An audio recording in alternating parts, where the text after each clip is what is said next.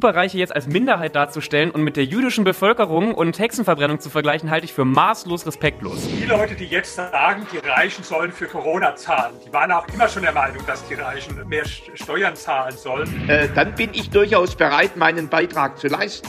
Aber wogegen ich mich verwehre. Schräg im Stall. Der politische Podcast mit Thomas Sattelberger und Fabian Grischkat. Willkommen zurück bei Schräg im Stall. Wir befinden uns weiterhin im Lockdown und gerade vor dieser Podcast-Aufzeichnung haben Thomas und ich schon darüber gesprochen, wie wir am besten jetzt mit der Haarsituation auf unserem Kopf ähm, äh, umgehen. Ich weiß es ehrlich gesagt nicht. Ich traue mich nämlich nicht, meine Haare selbst zu schneiden. Thomas, was ist deine Idee? Also ich werde wahrscheinlich schauen, ob ich nicht in einer Drogerie äh, bei den Hygieneartikeln irgendwas, so einen manuellen Haarschneideapparat finden. Ich hatte den, glaube ich, als ich 17 war, hatte ich so ein Gerät, weil ich nicht so viel Geld hatte, um mir die Haare schneiden zu lassen. Ja, ja, ich habe auch überlegt, halt so eine Haarschneidemaschine zu, zu kaufen, aber ich glaube, das wird nichts. Ich glaube, das sieht nachher noch schlimmer aus als das, was ich gerade auf dem Kopf habe. Naja, aber unser Thema ist Gott sei Dank heute nicht Haare, Frisuren oder Haarschneidemaschinen, sondern ähm, es geht auch wieder ein, ein Stück weit um Corona. Und zwar die Frage, sollen die Reichen für Corona bezahlen. Ja, auch mit dem, ähm, mit, mit, mit dem Thema Besteuerung und Vermögensabgabe. Und dafür haben wir natürlich auch wieder uns einen Gast eingeladen. Sonst wäre dieser Podcast ja auch zu langweilig. Ohne Gäste machen wir gar keine Folgen mehr, ist mir vorhin mal aufgefallen. Ich weiß gar nicht, wann die letzte Folge war, in der nur wir beide, Thomas, gesprochen haben. Ja, weil wir uns so viel, uns, uns beide haben wir uns immer in die Haare gekriegt. Ja, genau. Und deswegen wollen wir jetzt ein bisschen Harmonie durch Gäste ähm, ja, hereinbringen. Sehen, ich weiß ob das aber, heute klappt. Ich wollte gerade sagen, ich weiß gar nicht, ob ich heute so ein harmonisches Verhältnis, sagen wir mal zumindest auf der thematischen, politischen Ebene habe mit unserem Gast. Unser Gast ist Dr. Rainer Zittelmann. Sie sind äh, promovierter Historiker, ein bekannter Buchautor und äh, erfolgreicher Unternehmer und Immobilieninvestor. Stimmt das? Stimmt. Sehr gut. Mögen Sie vielleicht noch ein paar Worte äh, zu sich selbst sagen? Ich muss ehrlich gestehen, ich habe recherchiert, ich habe natürlich Ihre Bücher auch, also nicht gelesen, aber ähm, äh, gesehen und, und ein paar Interviews von Ihnen gesehen, aber noch ganz durchschaue ich das nicht, was Sie da eigentlich machen. Also wir drei haben eine Gemeinsamkeit. Äh, ich glaube, als Herr Sattelberger so alt war wie Sie, bei mir auf jeden Fall, da, da war ich sehr links, nur dass ich viel mehr links war, als Sie heute überhaupt sein können. Und das Gleiche trifft, glaube ich, für Sattelberger auch zu. Ja? Also das ist aber jetzt schon das ist jetzt schon lange her. Ja. Nee, was ich heute mache, ich schreibe äh, Bücher, haben Sie richtig gesagt, halte, wenn es nicht gerade Corona ist, überall auf der Welt Vorträge über die Bücher. Ich habe gerade ganz viele Einladungen nach China, nach Vietnam, nach USA, Italien, Frankreich, Schweden. Mache ich alles dann nach Corona. Also ich äh, hatte eine Firma, die habe ich aber verkauft vor fünf Jahren und äh, jetzt steht der Tag bei mir daraus, äh, Bücher zu schreiben und äh, in, für, in ganz vielen Ländern schreibe ich auch für äh, Artikel für Zeitungen. Und Sie sind mehrfacher Millionär. Das bin ich auch, sonst könnte ich das Leben ja auch nicht leisten, weil mit Bücherschreiben verdient man nicht viel. Und äh, das, äh, zum Glück muss ich kein Geld mehr verdienen, weil ich so viel habe, dass ich da die nächsten 100 oder 200 Jahre gut von leben konnte. Und deswegen erlaubt mir das auch, das Geld, Dinge zu machen, für die man nicht oder fast nichts bekommt. Aber sprechen, sprechen Sie da offen drüber? Also könnte man Sie fragen, wie viele Millionen Sie eigentlich auf dem, auf dem Konto haben? Weil mehrfacher Millionär, das kann ja alles bedeuten. Ne? Das können ja zwei Millionen, drei Millionen, 30 Millionen, 300 sein. Genau, fragen kann man, man kriegt nur keine Antwort. Ähm, ich erzähle Ihnen dazu mal eine lustige Geschichte. Vielleicht kennen Sie den Namen Bodo Schäfer oder auch nicht. Der bezeichnet sich so als der Money Coach und hat so Seminare immer mit äh, tausenden Menschen, äh, die dann, äh, wie wird man Millionär, wie wird man finanziell frei. Der weiß, wie viel ich habe, ja. Und da ich schon ganz früh in seinen Seminaren war, da waren große Veranstaltungen, 3000 Leute, und dann sagt er so, äh, Herr Zittelmann, jetzt nur mal unter uns, aber es waren ja 3000 Leute zugehört. Jetzt sagen Sie mir doch mal, wie viel Sie haben. Ja? Kam dann zu mir und legt mir so die Hand auf die Schulter und dann sage ich, Herr Schäfer, wenn Sie jetzt allen Leuten sagen, wie viel Sie haben, dann überlege ich mir, ob ich es auch sage. Da hat der ganze Saal gelacht. Ja? Das war die Antwort. Nee, also genauere, äh, genauere Angaben äh, äh, gibt es dazu nicht. Aber wie gesagt, es ist so, dass ich äh, bequem die nächsten 100 Jahre davon leben könnte. So. Was heißt es denn im, im ganz groben, die ganz grobe Definition für Sie, reich zu sein? Also ab, ab wann ist man denn reich? Also ich würde nicht sagen, dass ich reich bin. Ähm, welchen Wert muss man denn da quasi über, überschreiten, welche Grenze? Also für mich ist äh, finanziell frei der Mensch, der ein gutes Leben hat, haben kann, ohne arbeiten zu müssen. Ja? Und am besten auch äh, ohne das Geld äh, anzutasten, was er schon hat. Aber gut, äh, wenn er schon älter ist und tastet das Geld dann an, ist auch okay. Aber sagen wir mal, für mich ist äh, finanziell frei derjenige, der, der arbeitet, weil er arbeiten möchte, weil er arbeitet, weil er Lust hat, aber nicht, weil er seine Miete oder seine Rechnungen oder sonst irgendwas bezahlen muss. Ja. Und ja, wie viel das ist, sagen wir mal, ähm, so unter 10 Millionen ist das sicherlich schwer, ja, äh, weil ich mache mal jetzt eine kleine Rechnung auf. Nehmen Sie mal an, jemand hat äh, eine Million, ja, der ist also für mich nicht reich. Ja, warum? Wenn der jetzt, wenn es dem jetzt gelingt, sein Geld anzulegen mit drei Prozent nach Steuern, was heute also auch schon äh, ambitioniert ist und mit sicheren Anlagen also nicht möglich ist. Aber nehmen wir mal an, der hat drei Prozent nach Steuern dann sind es äh, 30.000 Euro im Jahr oder 2.500 Euro im Monat. Ja? So, so will aber ein Reicher nicht leben mit 2.500 Euro im Monat. Wenn er jetzt zehnmal so viel hat und hat dann 25.000 Euro im Monat, dann sage ich ja, das ist schon so ein, so ein Leben, wo ich sage, da kann man äh, vernünftig von, von leben. Und deswegen habe ich so die, die Untergrenze bei dem äh, Betrag gesetzt. So, ja. Das sieht ja aber die Politik ganz anders. Ne? Denn, denn wenn man heute sieht, wo der, wo der Spitzensteuersatz liegt, dann, dann liegt der bei äh, 57.000 äh, Euro circa äh, im, im Jahr. Äh, das heißt, der, der, der Angestellte, ähm, der, der, der Meister, der Techniker, ja wahrscheinlich sogar ganz viele Facharbeiter, äh, sind heute schon mit diesem Spitzensteuersatz belegt. Also zwischen dem äh, was Sie sagen, lieber Herr Zittelmann, und was, was die Politik sagt, gibt es einen riesen Unterschied. Ja, ich meine, man kann noch was dazu sagen.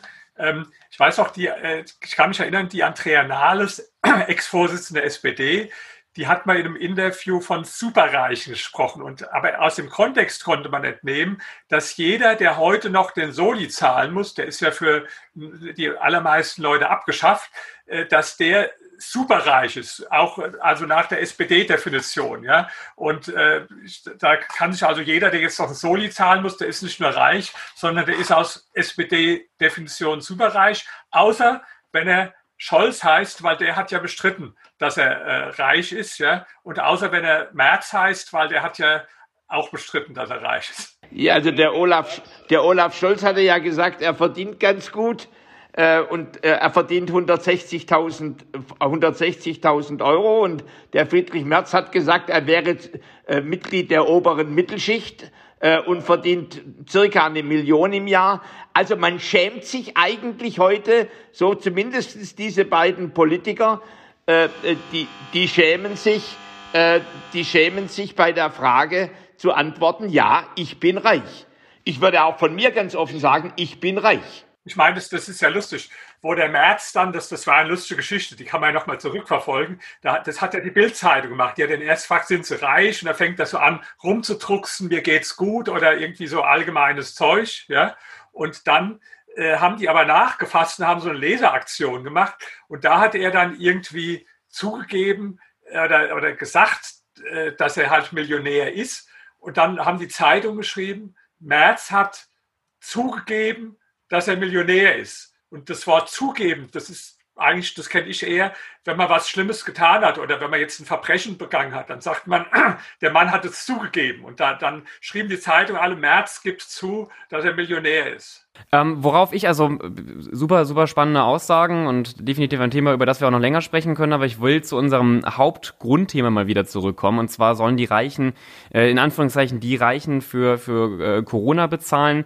Ähm, was ist da auch mal grob gefragt von euch beiden die, die Einschätzung? Also ich bin großer Fan einer Vermögensabgabe und einer Reichensteuer und in meinen Augen ist es, ist es auch eine Verpflichtung von wohlhabenden Menschen in solch einer Krise einen großen Teil mit zu finanzieren und vor allem einen großen Teil der Schulden mit abzuzahlen. Ich denke aber, ihr beide werdet da andere Ansichten haben. Also jetzt stellen Sie sich mal vor, wir gehen alle drei essen zusammen, ja, und äh, wir beide haben Geld in der Tasche und Sie keins. dann ist auch logisch, dass ich sage, ich fände es jetzt gut äh, und gerecht, wenn ihr mir das Essen bezahlt. So, das ist ja nachvollziehbar. Ja, ja und bezogen jetzt auf die, auf die Corona-Krise? Naja, das ist ja das Gleiche. Ja? Sie haben mir gesagt, Sie haben nichts, wir beide haben was und dann, dann sagen Sie, ich will, dass ihr für mich bezahlt, sozusagen. Ja? Also ich will, dass euch was weggenommen hat, äh, wird, das äh, verstehe ich ja von Ihrer Situation aus. Genau wie wenn da beim, beim Essen gehen, wäre ja das Gleiche. Ja? Sie haben nichts, wir haben was und dann sagen Sie, ich möchte, äh, dass, dass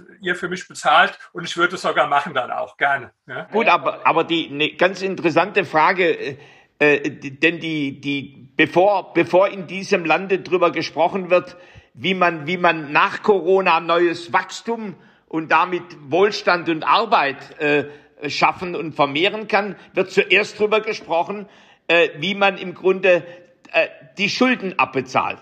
Also es wird nicht über die, die, das Wachstum, über die Erholung nachgedacht, über die Genesung, die Gesundheit, die dann im Grunde dazu führt, dass neue Firmen entstehen, die dann auch Steuer bezahlen, die Menschen beschäftigen, die auch Steuern bezahlen, sondern es wird im Grunde eine Steuerdebatte geführt. Und das drücken uns immer wieder die Linken auf.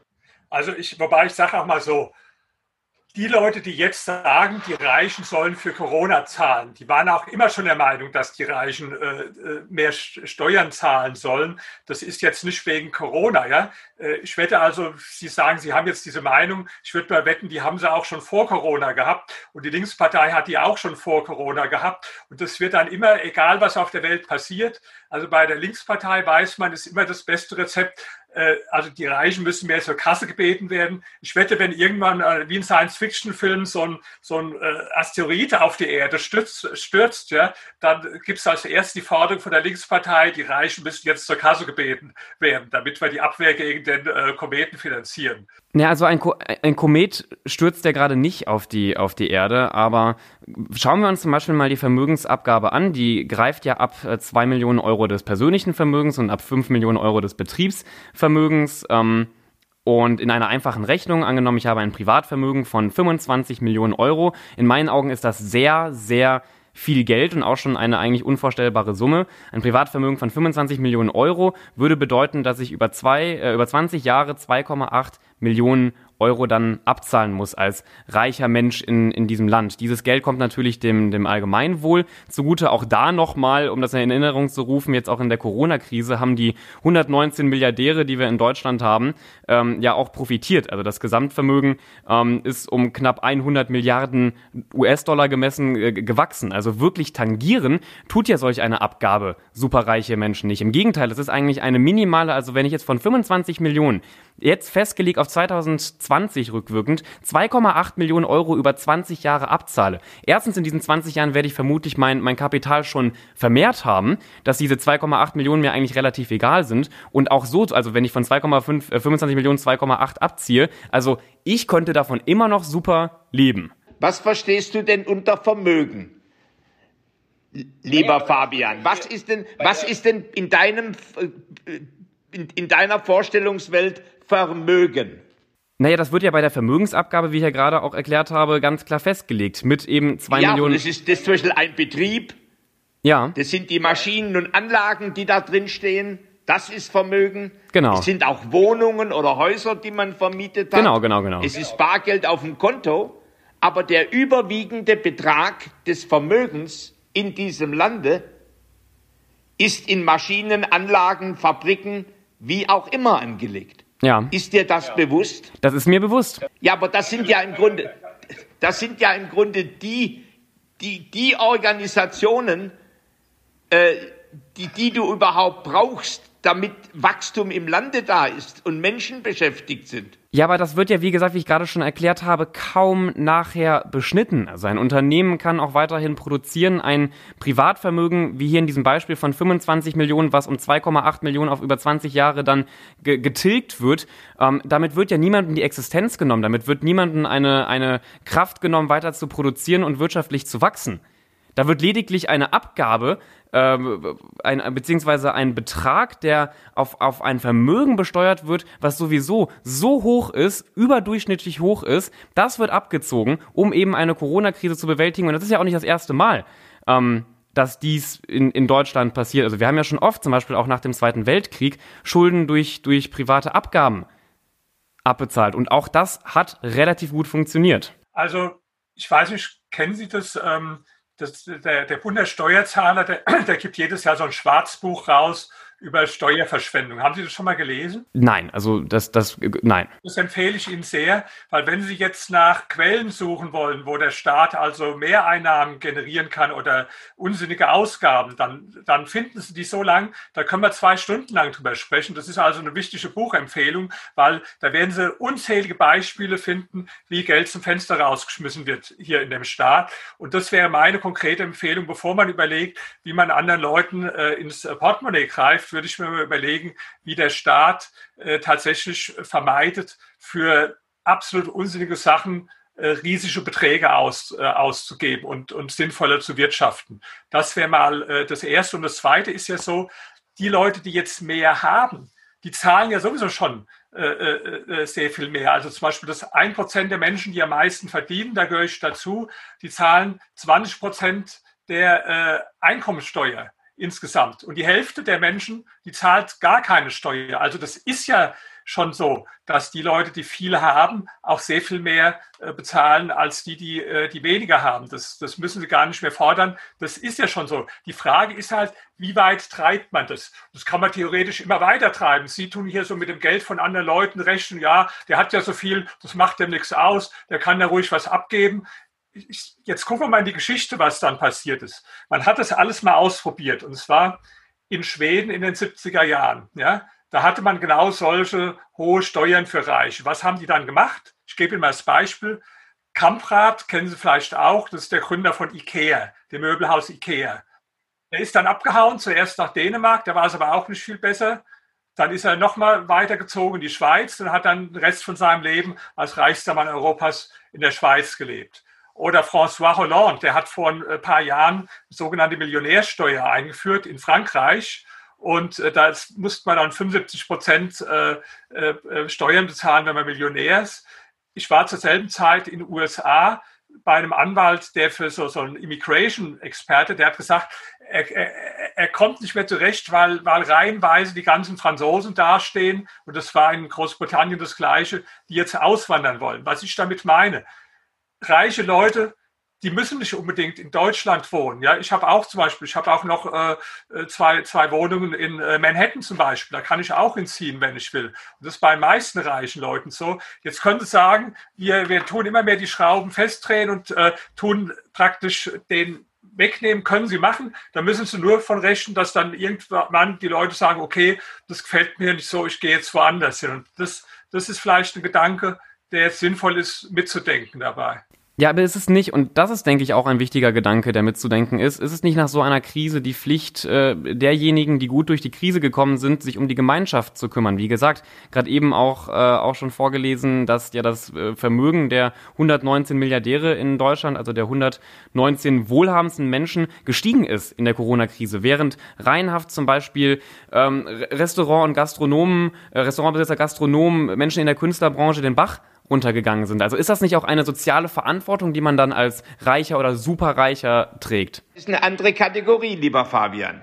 Äh, also die Frage, äh, ob ich mir selber überlegen würde, einen Beitrag zu bewältigen für die Krise, ist eine andere Sache, dass ich das den Menschen aufzwinge. Äh, mit, mit den Konsequenzen, dass, dass Leute sagen, also so ein Land, das ist nicht mein Land. Jetzt können wir sagen, das sind, äh, äh das sind im Grunde äh, Kapitalisten, äh, die, die wir alle mal wegen ihrer Moral nicht brauchen können, aber sie, sie schaffen Arbeit und Brot. Also ich, ich bin jetzt jemand, ich würde sagen, wenn, wenn ich wirklich plausibel sehen täte, erstens, dass der Staat alles tut, um sparsamer zu wirtschaften, und da reden wir über viele Milliarden. Zweitens, wenn ich sehe, dass eine kluge Wirtschaftspolitik gemacht wird, die im Grunde auf, äh, nicht auf die Subventionierung äh, von, von alter Wirtschaft setzt, sondern im Grunde wirklich Gründerszenen äh, begünstigt, neuen, neuen Mittelstand äh, hervorbringt, äh, dann bin ich durchaus bereit, meinen, meinen, das sage ich jetzt als Thomas Sattelberger, äh, dann bin ich durchaus bereit, meinen Beitrag zu leisten. Aber wogegen ich mich verwehre, ist, dass die allererste Debatte, und die kommt im Regelfall von links, immer nur heißt, die Reichen haben zu zahlen. Ne? Und, und da, da wird im Grunde dem Thema Reichtum und Wohlstand einen Makel aufgehängt und man zieht sich selber aus der Verantwortung äh, und, und, äh, und geht nicht selber als Staat in die Verpflichtung, Vorbild zu sein. Ich, ich sage nochmal noch was für einen Punkt.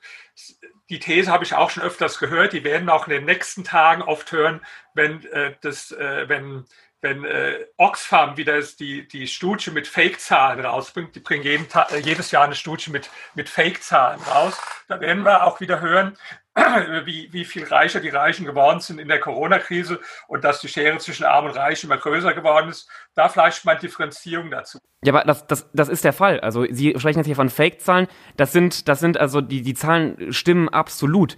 Das ist messbar, das ist, das ist nachgewiesen. Ich kenne diese Oxfam-Studie nicht, die jetzt anscheinend äh, rauskommt, die habe ich nicht gelesen, aber äh, ich denke mir das ja leider nicht aus. Also, also pass mal, es gibt Reiche, ja, die, die erheblich deren Vermögen gestiegen ist, weil die Börsenwerte äh, gestiegen sind. Zum Beispiel äh, Elon Musk, ja, äh, Tesla und zum Beispiel äh, Amazon, äh, Amazon-Chef Bezos. Ja, warum? Weil das Unternehmen Amazon, weil es zum Glück gibt und uns in der Corona-Krise ermöglicht, auch bei äh, geschlossenen Läden, dass wir trotzdem die Dinge bestellen, äh, die wir brauchen. Ja, und weil das sehr viele Menschen machen, ja, deswegen haben all diese Konsumenten, die bei Amazon bestellen, ich weiß nicht, bestellen sie auch bei Amazon manchmal was oder eher nicht so? Ich muss zugeben, ich habe auch, also ich versuche es zu vermeiden, aber natürlich habe ich auch schon vor allem in der Vergangenheit viel bei Amazon bestellt. Bestellen auch, das heißt, so Menschen wie Sie und ich, wir haben den äh, Jeff Bezos reich gemacht und es ist auch ganz gut, dass es so ein Unternehmen gibt, äh, gerade jetzt äh, in der Krise, ja. So und diese Unternehmen, die haben erheblichen Börsenwert gewonnen. Ob das dauerhaft so bleibt, wissen wir nicht. Da bin ich ein bisschen skeptisch. Es gibt andere, die erheblich verloren haben. Jeder, der jetzt äh, zum Beispiel im, Reisetourismussektor Unternehmer ist, jeder, der jetzt im, im Restaurantbereich Unternehmer ist, aber auch Leute, denen Einzelhandelsimmobilien gehören, Shoppingcenter gehören, Büroimmobilien gehören, ja, die haben natürlich überhaupt nicht profitiert von der Krise. Im Gegenteil, ich sage mal ein Beispiel von mir. Ich bin in einem äh, Fonds investiert mit ein paar Millionen Dollar, der in amerikanische Büro- und Shoppingimmobilien investiert. Der Fonds war immer im Plus gewesen, seit ich drin bin. Jetzt ist das erste Mal im Minus. Ich beschwere mich nicht drüber. Das ist halt so. Ich will auch kein Mitleid dafür. Ich sage nur die pauschale These. Jetzt, was man sagt, die Reichen werden immer reicher, die Armen werden immer ärmer. Die hat noch nie gestimmt und die stimmt auch nicht in der Corona-Krise. Und vor allen Dingen, ja, im weltweiten Maßstab, da nehme ich das durchaus ernst. Da, da werden wir und erleben es auch schon im Moment einen Anstieg der Armut durch Corona. Das ist ein ernstes Problem. Und jetzt sage ich einen zweiten Satz dazu. Der zweite Satz lautet, jahrzehntelang war die Tendenz so, dass die Armut extrem zurückgegangen ist auf der ganzen Welt. Ja, nur mal zwei Zahlen. Ähm, vor 200 Jahren, wo der Kapitalismus begann, haben 90 Prozent der Menschen weltweit in extremer Armut gelebt. Heute sind es weniger als 10 Prozent. Und was viel interessanter ist, die Hälfte dieser Reduktion hat in den letzten 35 Jahren stattgefunden. Also wir haben niemals in der Weltgeschichte so einen Rückgang gehabt der Armut. Gleichzeitig stimmt, ist die Zahl der Milliardäre sehr stark gestiegen. Zum Beispiel vor, äh, vor 20 Jahren, da gab es auf der ganzen Welt 500 Milliardäre. Heute gibt es 2000. Was lehrt uns das? Das heißt, das sind zwei Seiten einer Medaille. Wenn es mehr Milliardäre gibt, geht es auch der breiten Masse der Menschen besser. Ja, aber stopp, stopp mal, stopp mal, stopp mal, da muss ich, da muss ich wirklich mal eben kurz reingrätschen. Also äh, erstens stimmt das absolut nicht. Auch, dass man davon sprechen könnte, dass im Jahr 2021 es der Welt gut geht und wir weniger Armut haben im Vergleich zu, zu 200 Jahren, ist ja vollkommen an den Haaren herbeigezogen. Und zum Beispiel, wenn Sie Amazon ansprechen und wir sollten dankbar sein für ein, Moment, stopp, stopp, stopp, lassen Sie mich eben ausreden. Wir, so, wir sollten dankbar sein für ein Unternehmen wie Amazon. Amazon zur Erinnerung zahlt zum Beispiel in Deutschland kaum Steuern. Wir in Deutschland profitieren vom Wirtschaftsboom von Amazon und Jeff Bezos kaum. Und da, wo Sie gerade schon Elon Musk angesprochen haben, das ist ja auch immer so ein ganz bekannter Rückschaufehler, äh, dass reiche Menschen ein wenig verschleiern, wo Reichtum herkommt. Ich weiß nicht, ob Sie es wussten, aber der Vater von Elon Musk hatte eine Smaragdmine während der Apartheid in Südafrika.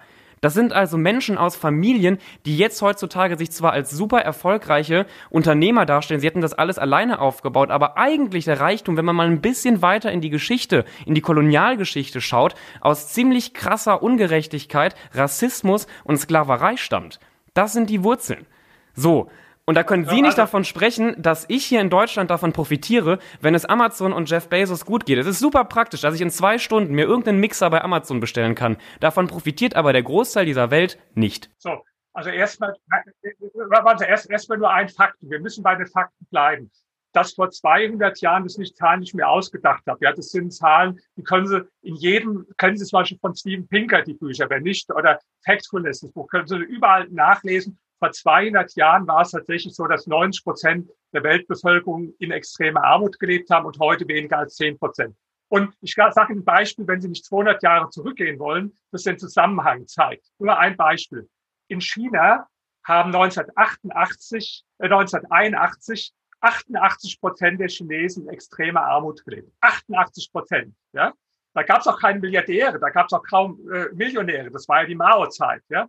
Heute leben weniger als ein Prozent der Chinesen in extremer Armut. Von 88 auf ein Prozent.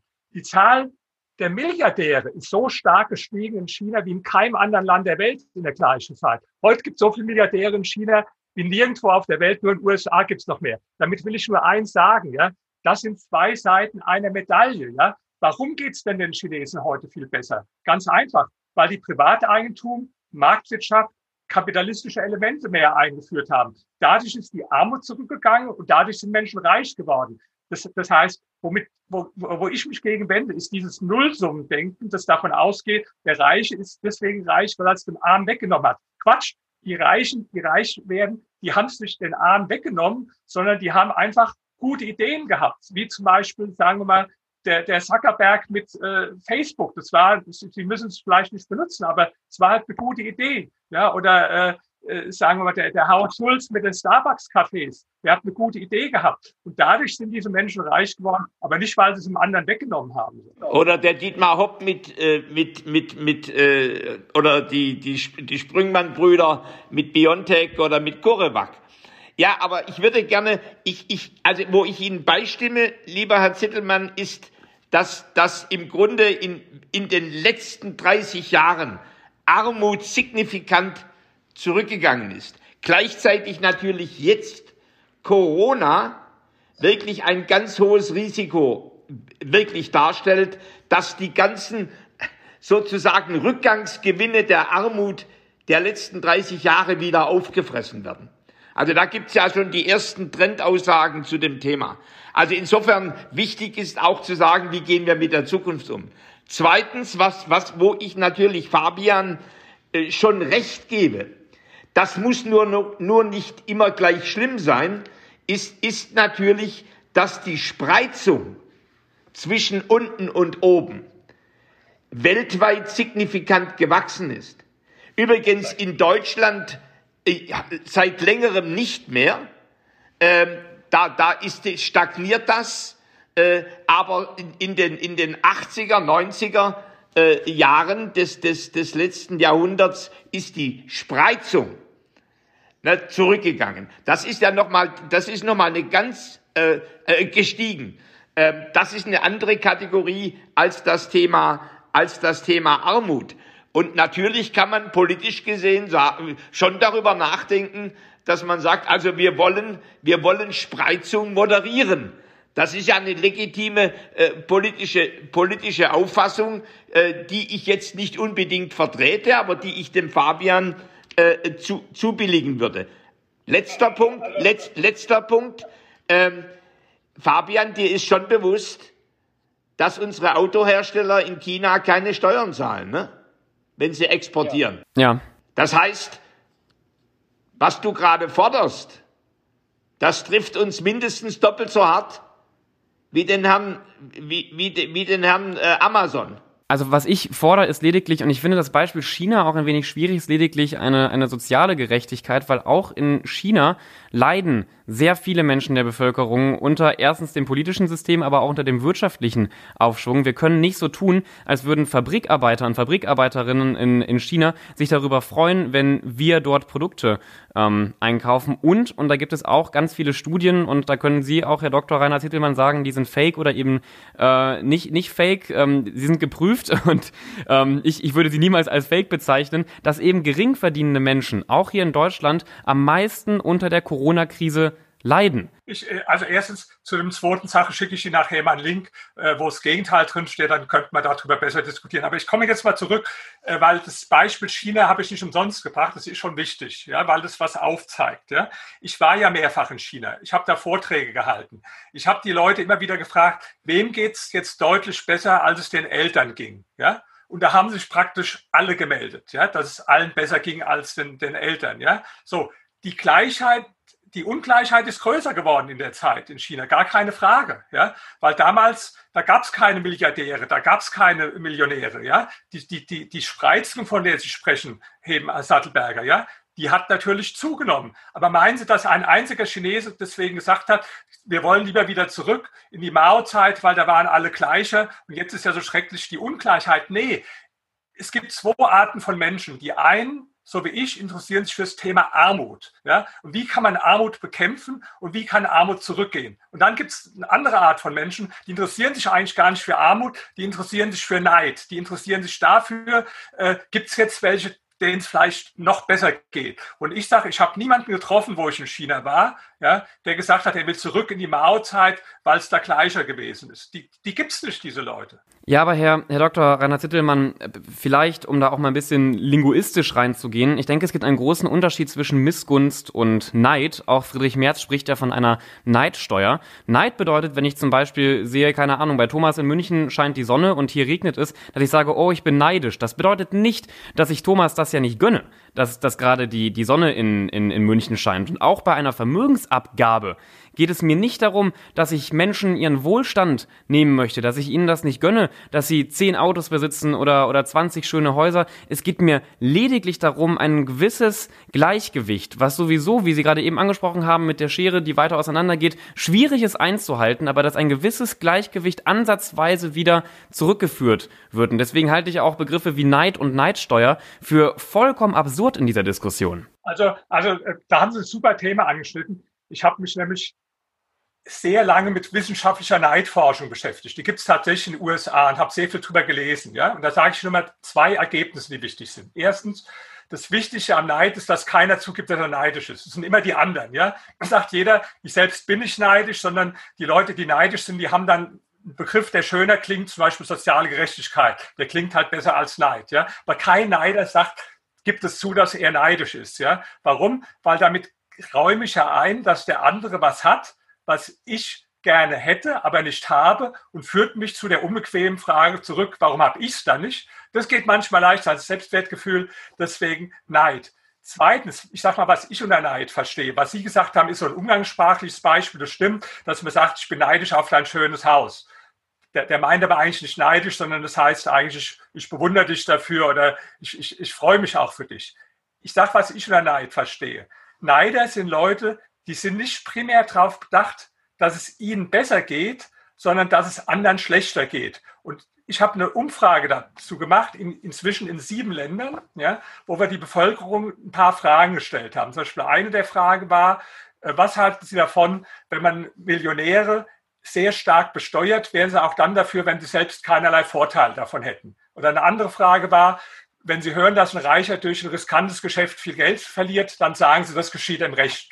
Und eine dritte Frage war, ich wäre dafür, die Gehälter von Vorständen drastisch zu reduzieren und alles an die Angestellten gleichmäßig zu verteilen, auch wenn jeder nur zwei oder drei Euro mehr hat. Das ist immer das gleiche Prinzip. Ich will, dass es dem anderen schlechter geht, auch wenn es mir gar nicht dadurch besser geht. Und das ist das, was ich unter Neid verstehe, ja, dass man also äh, nicht sagt, wie kann ich jetzt meine eigene, wie kann, wie kann ich für mich was tun, um meine Situation zu verbessern? Wie kann ich gucken, dass ich, so, dass ich sozial aufsteige? Wie kann ich meine Situation verbessern? Sondern wie kann ich machen, dass es dem anderen schlechter geht, damit dadurch der Abstand zwischen mir und dem anderen wenigstens ein bisschen verringert wird und daraus die Befriedigung zu ziehen. So. Wobei der Fabian dann in der Beziehung, so kenne ich ihn gut, der möchte nach vorne kommen, der möchte leistungsfähig Themen erreichen, möchte erfolgreich sein in, in, seinem, in seiner Arbeit, in, in seinem Geschäft und, und sagt aus einer Werthaltung heraus, aber ich erwarte, dass sozusagen diejenigen, die reich sind, äh, wobei das, was äh, der Staat unter, unter Spitzensteuersatz, äh, also reich versteht, ist eine erbärmliche Aussage. Da also er, er redet eher über uns beide, äh, äh, Herr, Herr Zittelmann und, und, und, und mich, dass ihr euch beteiligt. Äh, also ich, ich kann ein Stückchen gut nachvollziehen, Fabian, dass das deine Werthaltung ist. Wie, wie, wie gehst du denn mit meinem Argument um? dass ich bereit wäre, einen Beitrag zu leisten, wenn der Staat unter Beweis stellt, dass er sparsamer wird, und zwar deutlich sparsamer wird. Und zweitens, wenn der Staat sozusagen ähm, nicht Altes subventioniert, sondern einen beträchtlicheren Anteil tatsächlich in die Forcierung von, von, von neuer Wirtschaft und von Rahmenbedingungen dafür, dass diese neue Wirtschaft florieren kann, investiert. Ist das ein Argument, das dir nahe kommt oder sagst du, auch das passt mir nicht? Na, ich denke, das muss äh, parallel Hand in Hand einhergehen. Also selbstverständlich sollte der Staat schauen, wo er seine, seine größten Ausgaben tätigt und wo er auch äh, dort, dort kürzen kann, beziehungsweise Geld halt eben nicht zum Fenster rausschmeißt. Aber auf der anderen Seite ähm, eine freiwillige Vermögensabgabe, wie du das ja hier gerade darstellst, also ähm, du bist bereit, dann auch etwas abzugeben, ist in meinen Augen, naja, nicht, du bist vielleicht ein super Mensch, du, ähm, du, du, du, bist, du bist lieb und nett und, und gibst einen Teil deines Vermögens ab, aber ich denke, wir sollten auch da klare Richtlinien, ich weiß, du hast mich schon mal dafür kritisiert, dass ich immer nach Gesetzen und, und Regelungen schreie und das so untypisch für junge Menschen sei, aber ich kann mir nicht vorstellen, dass die 119 reichsten Menschen dieses Landes, ja, oder sprechen wir mal von den 1% oder den, den 10% in diesem Lande, ähm, dass die alle so offen und sozial eingestellt sind, sind wie du. Und da fehlt mir auch in einer gewissen Form, ähm, ich will nicht sagen ein, ein Kontrollorgan, aber ich kann das ja auch nicht erwarten, dass jeder aus freiwilliger Tasche nun seinen Beitrag zahlt. Und deswegen davon, davon mal ganz abgesehen, es tangiert die Superreichen nicht. Die Superreichen haben durch die Corona-Krise weiterhin ihr Vermögen äh, vermehrt. Heißt, eine Vermögensabgabe macht niemanden irgendwie zu einem armen Menschen. Das nochmal hier am Rande erwähnt. Ich, ich komme auf einen anderen Punkt. Wo die Corona-Krise begann, da habe ich einen Artikel geschrieben, der hieß mit der Überschrift, kann man googeln, wann beginnt die Suche nach den Schuldigen, in Anführungsstrichen. Ja? Und wir wissen aus der gesamten Geschichte, dass in jeder Krise immer der Mechanismus so ist, dass bestimmte Gruppen in der Gesellschaft, oft Minderheiten, dann an Pranger gestellt werden. Ja, das war im Mittelalter so, wenn da äh, Naturkatastrophen waren oder die Pest, ja, da hat man damals äh, zum Beispiel 40.000 bis 60.000 Hexen verbrannt in Europa, weil man gesagt, die Hexen waren es. Oder man hat gesagt, der Jude hat einen Brunnen vergiftet. Ja. Und das war immer so in der Geschichte, das weiß ich als Historiker, das ist wie ein Reflex der Menschen, dass sie nach Schuldigen suchen oder irgendwo Aggressionen geschürt werden gegen Minderheiten und gegen Gruppen. Das kann gegen Zuwanderer sein, gegen Ausländer, gegen Asylbewerber. Das kann aber auch, und das war auch sehr oft in der Geschichte, gegen reiche Menschen. Das sehen wir zum Beispiel bei den ganzen Verschwörungsspinnern. Ja? Wenn Sie sehen, wie die über die Straße laufen, dann haben die immer Bill Gates, das ist für die, die große Hassfigur, oder die Rothschild-Familie, oder die äh, Soros, ja, weil diese ganzen Verschwörungsspinner, in dem Fall eher aus dem linken äh, Spektrum, ja, äh, die, die, die suchen dann irgendeinen Feind, irgendjemand, auf den sie es abschieben können. Und das sind dann in der Regel die Superreichen, ja? Ja, in, in, Entschuldigung, das ist ja, also äh, Superreiche jetzt als Minderheit darzustellen und mit der jüdischen Bevölkerung und Hexenverbrennung zu vergleichen, halte ich für maßlos respektlos. Also Sie, also Sie sagen, die Reichen sind keine Minderheit, ja? Naja, also eine, eine keine diskriminierte oder unter Diskriminierung leidende Minderheit. Wir machen es in Stufen. Erstmal Reiche, sind sie eine Minderheit, ja oder nein? Ne, es gibt weniger Reiche, natürlich, ja, aber. Ja, so, die sind, die sind so. Und jetzt sagen Sie aber als Gegenargument, ich nehme es mal bevor, Reiche mögen zwar zahlenmäßig eine Minderheit sein, aber denen geht es ja sehr gut. Ja, da sage ich, Das stimmt. Aber wenn Sie ein bisschen was über Geschichte wüssten, dann wüssten Sie, dass im 20. Jahrhundert reiche Menschen eine Gruppe waren, die immer wieder vertrieben, ermordet, ja, hunderttausende sogenannte Kulaken in der russischen Revolution, ja, in der, äh, in, der, äh, in Kambodscha durch die Roten Khmer ermordet, in der chinesischen Kulturrevolution, kann ich ein x Beispiel nennen, wo Reiche, denen es vorher gut ging, immer wieder erst zum Sündenbock wurde, ja, verbal, und später dann in schlimmster Weise vertrieben, massakriert wurden. Das ist jetzt keine Theorie, sondern das ist ein geschichtlicher Fakt. Und deswegen sage ich, da muss man auch den Anfängen wehren, ja, und, äh, äh, und ich, ich, bin, ich mag es einfach nicht, ja, wenn über Minderheiten, egal welche das sind, ja, auch wenn es Reiche sind, wenn man pauschalierend negativ die an den Pranger stellt. Ich sage ein Beispiel, zum Beispiel Jeff Bezos, falls Sie den erwähnt haben, da haben Demonstranten bei dem vor, dem, vor der Haus, vom Haus eine Guillotine aufgebaut. Ja, als Beispiel. Oder wo ich in Berlin wohne, da war eine Demonstration, da war groß die Plakate Kill your landlord. Das heißt also, töte deinen Vermieter. Bin ich auch. Ja. Bei der Finanzkrise haben sie in London äh, Banker am, am Laternenpfahl aufgehängt. Ja, das sind alles Sachen. Ja, vielleicht findet es jemand lustig. Gucken Sie mal im Internet, da finden Sie jede Menge T-Shirts. Da steht Kill the Rich. Ja, da können Sie auch einen Ohrring, wo eine, mit einer Guillotine kaufen, äh, der, der dazu auch zeigen soll, Guillotine, dass wir die Reichen. Ich finde sowas nicht lustig und zwar bei keiner Minderheit. Ja, egal wer das, äh, wer das ist. Ja, und auch auch Reiche finde ich, dass die genauso eine Gruppe von Menschen sind, das will ich damit sagen, die, die Respekt äh, verdienen und faire Behandlung verdienen, wie jede andere Gruppe von Menschen. Und das vermisse ich bei den Linken und das vermisse ich auch bei den rechten Verschwörungsspinnern. Da ist übrigens so ein Höcke gar nicht viel anders als die Linken. Ja, aber lieber, lieber Herr Zittelmann, würden Sie sich beteiligen am Schuldenabbau nach Corona? Oder unter welchen Bedingungen würden Sie das machen? Ich meine, ich habe ich hab mich ja da jetzt sozusagen, habe ich ja bei mir die, die, die, die Hosen runtergelassen. Ich habe übrigens, äh, ich habe vor vielen Jahren äh, zusammen mit meinem damaligen äh, CEO René Obermann, ich habe gesagt, ich hätte überhaupt kein Problem damit, wenn mein Soli äh, für ein Bildungssoli umgewandelt würde, wenn ich wirklich wüsste, dass es in die Bildung fließt. Also wie würden Sie mit dem Thema umgehen? Also erstmal, das wissen Sie auch genauso, dass diese, dass diese Sache, wir müssen die äh, Steuern erhöhen, weil wir finanzieren dann irgendwas. Da kommt der eine kommt mit der Bildung, der andere mit Schulen, der andere mit Krankenhäusern. Das ist einfach Quatsch ist, ja, weil das, das gibt's gar nicht, das Zielgerechte. Das, das geht allgemein in die Staatskasse. Das ist nur was, was dann gut klingt, um zu verkaufen. Ja. Zweitens ist so, äh, Sie sagen, die Schulden abbauen, ja? Wodurch ist Schuldenabbau passiert? Jetzt gucken wir mal nach der Finanzkrise. Da hat man auch nicht die Steuern erhöht, sondern durch Wirtschaftswachstum. Also, wenn man dafür möchte, wenn man möchte, dass die Schulden reduziert werden und gucken die Geschichte, wodurch Schuldenreduktion passiert ist, dann ist es durch Wirtschaftswachstum passiert. Also, das heißt, das heißt, das heißt, Sie fragen mich, ob ich mich beteiligen will am Schuldenabbau. Und da sage ich, ja, ich hoffe, mir fällt irgendwas ein, was ich zum Wirtschaftswachstum beitragen kann, weil das erwiesenermaßen die einzig wirksame Methode ist, wie Schulden dann abgebaut werden.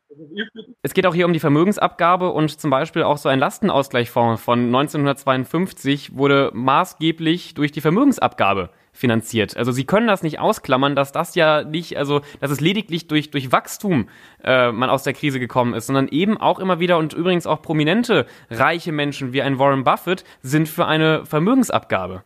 Ach ja, da haben Sie jetzt ein gutes Argument, da möchte ich mal was darauf eingehen, weil das oft gesagt wird, ja.